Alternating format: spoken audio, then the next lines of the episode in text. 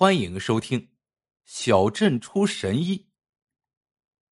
这一天晚上，香玉在给三岁的儿子洗澡时，意外的发现宝宝的屁股蛋下面生出一颗小红疙瘩，他立马惊叫起来：“大军，你快过来看呀！”丈夫大军正在客厅内陪着老爹说话呢，听到叫声，立马进了卫生间，抱起儿子看了一下。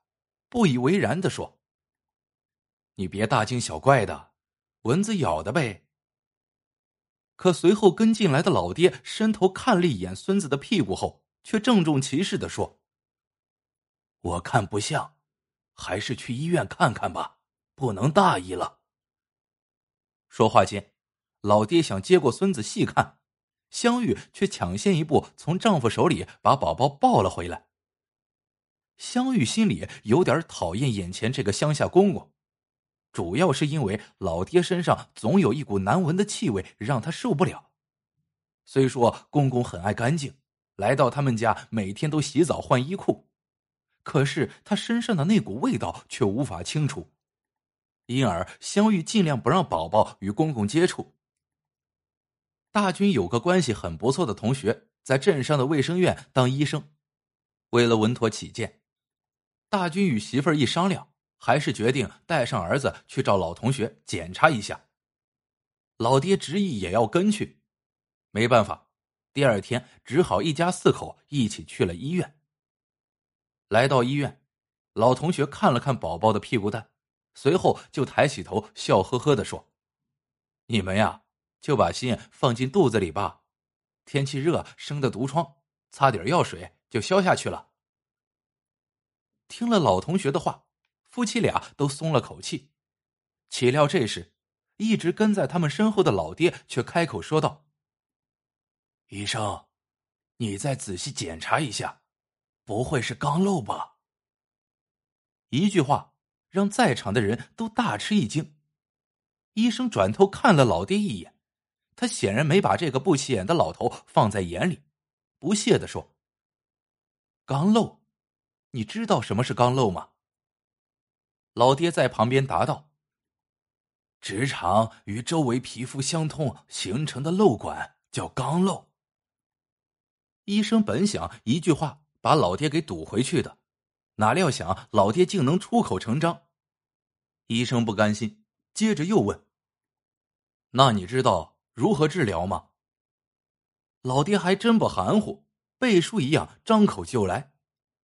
现在通用的方法有三种：切开术、挂线术及手术疗法。这一下，医生的脸上挂不住了，不高兴的冲着大军两口子说：“既然你们请了神医，还用到我这儿来吗？”大军两口子这才缓过神来，慌忙把老爹拉到一旁，同时向老同学赔起了笑脸。可无论大军怎么解释，老同学始终板着一张脸。没办法，一家人只好闷闷不乐的离开医院。一出医院，两口子同时指责老爹不该出风头。人家是医生，难道没你知道的多？老爹被说的一声不吭，像个做错了事情的孩子，远远的落在后面。当天晚上，一家人早早的都睡下了。当医生的老同学却突然打来电话说。他们走后，他查了一下相关的资料，觉得宝宝屁股上的疙瘩还真有点刚漏的迹象。两天后，如果疙瘩不消的话，老同学让他们去省城大医院检查一下。末了，老同学还问：“白天那个老头是谁呀？真人不露相吗？”大军这才说了实话：“我爹。”挂断电话。大军也纳闷起来，老爹什么时候精通医术了？两天后，宝宝屁股上的疙瘩还真是没消，于是两口子便领着儿子来到了省城的医院。检查很快有了结果，宝宝患的还真是肛瘘。这一下两口子都对老爹刮目相看了，慌忙打电话回家征求老爹的看法。老爹果断的说。别怕花钱，及时给宝宝动手术，否则会后患无穷。电话里，老爹还交代了一些细节问题。半个月后，宝宝病愈出院，一家人从省城回来了。一到家，大军就急着问老爹怎么突然精通医术了。老爹不愿意说出真相，大军哪肯罢休啊？问急了，老爹这才支支吾吾的说：“他每天晚上都在梦里读一本医书，医书很破，没头没尾的，只有中间一章有关肛瘘的，因而他才懂得了什么是肛瘘。”听了老爹的话，大军不相信。爹，你也学会忽悠人了。可老爹却不像是开玩笑，没头没脑的，接着又说了一句：“天机。”不可泄露。大军把老爹的话与媳妇儿说，媳妇儿却信以为真。哎呀，我每天烧香拜佛，保佑咱家平安，心诚则灵呀！菩萨终于显灵了。你想呀，宝宝患刚漏，老爹梦里学刚漏，这难道是巧合吗？这是老天爷在保佑我们呀！看着媳妇儿说的兴高采烈，又要去烧香敬菩萨。大军是一头的雾水。相遇的嘴多快呀！第二天，小镇上的人差不多都知道他敬菩萨显灵，家里出神医的事情了。一传十，十传百，越传越精彩。老爹成了家喻户晓的人物。几天后，当医生的老同学竟给大军打来电话说，他们医院有意聘请老爹去当肛瘘方面的专家，月薪两千元。大军惊得合不拢嘴，问道：“我爹他，他能行吗？”老同学却笑呵呵的说：“你老爹现在是名人了，我们这是在利用名人效应啊，我们还怕他不来呢。”听老同学这么一说，大军赶紧点头答应下来：“行，我回家和老爷子商量一下。”大军兴奋的回到家，和老爹一说，老爹的脸立马就阴了下来。大军知道老爹不情愿，赶紧劝说：“爹，你啥都不用担心，人家是请你去的。”老爹却沉着脸，一言不发。爹，这有什么好犹豫的呀？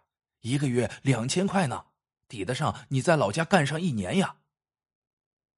老爹还是不说话，大军急了。爹，你好歹有一句话呀！老爹还是不开口，一双眼睛却直勾勾的盯着案桌上老伴的遗像发呆。大军还想追问，突然，他惊讶的发现有泪水从老爹的眼里溢出。大军惊骇不已，父亲是个硬汉，当年母亲去世，大军都没有看到父亲掉过眼泪。大军不敢再追问下去了。晚上，香玉回来，大军把当专家的事一说，香玉皱了一下眉，就喜笑颜开了。他悄声的说：“我有办法，每个人都会有软肋。”一晃几天过去了，没人再提及当专家的事情。这一天早上，大军草草的扒了几口饭，就说上班去了。大军刚走，香玉突然掩面抽泣起来。这日子怎么过呀？上有老下有小的，靠我这么点工资。老爹惊愕的抬起头问香玉：“怎么了？”香玉哽咽的说：“大军他前几天被单位开除了，他一直不让我告诉你。”一听这话，老爹的脸色突然黯然下来。第二天，老爹一早就去了医院。大军两口子别提有多高兴了，你还别说，老爹还真神，患者只要靠近他，他闻一下味道就知道有没有患上肛瘘。加上老爷待人诚恳，没架子，深受患者的喜欢。一个月下来，他竟然收到了好几面写着“妙手回春”的锦旗。最高兴的莫过于大军两口子了，一个月多出两千块的收入。让他们的生活水平大大提高。两个月下来，香玉就背着老爹给自己添置了一条金项链。然而好景不长，他们发现老爹的精神状态一天不如一天，饭量也是一天天的递减。从医院回来，时常一坐就是半天，动也不动。大军不无担心的对媳妇儿说：“老爹不会生病了吧？”香玉却摇头说：“我看老爹是想老伴想的，你没见他时常看着你妈的遗像发呆吗？”为了保住家里的这棵摇钱树，香玉开始给老爹补充营养，同时给老爹物色新的老伴儿，甚至不再嫌弃老爹身上的怪味，要帮老爹洗衣服，却是都被老爹拒绝了。这天晚上，老爹从医院回来后。又是呆坐了半天，动也不动。香玉做好了饭菜，殷勤的唤老爹吃饭。老爹嘴里应承一声，身体却突然摔倒在地。香玉慌了，赶紧喊大军送老爹去省城医院。医生稍作检查，马上把大军叫了过来，严厉的责问道：“你这个儿子是怎么当的？老爹病成这样了，才知道送医院。”大军疑惑不解：“我爹他是什么病啊？”肛瘘，从症状上看，最起码有十多年了，到现在产生了并发症，治愈的希望不大了。啊！大军身子一软，差点瘫在地上。面对医生的责问，他不知如何回答，结结巴巴的说：“他，他没说。”我们还用说，他一身的怪味儿，你们闻不到吗？医生打断了大军的话，大军这才明白了，什么附体、梦里读医书都是假的，老爹是久病成医呀。老爹不想让儿子操心，一直拖着病体帮忙料理家务，帮忙挣钱补贴家用。大军低下了头。良久，他再也忍不住哭了起来。爹，是儿子忽视了你呀，我早该想到的呀。好了，故事到这里就结束了。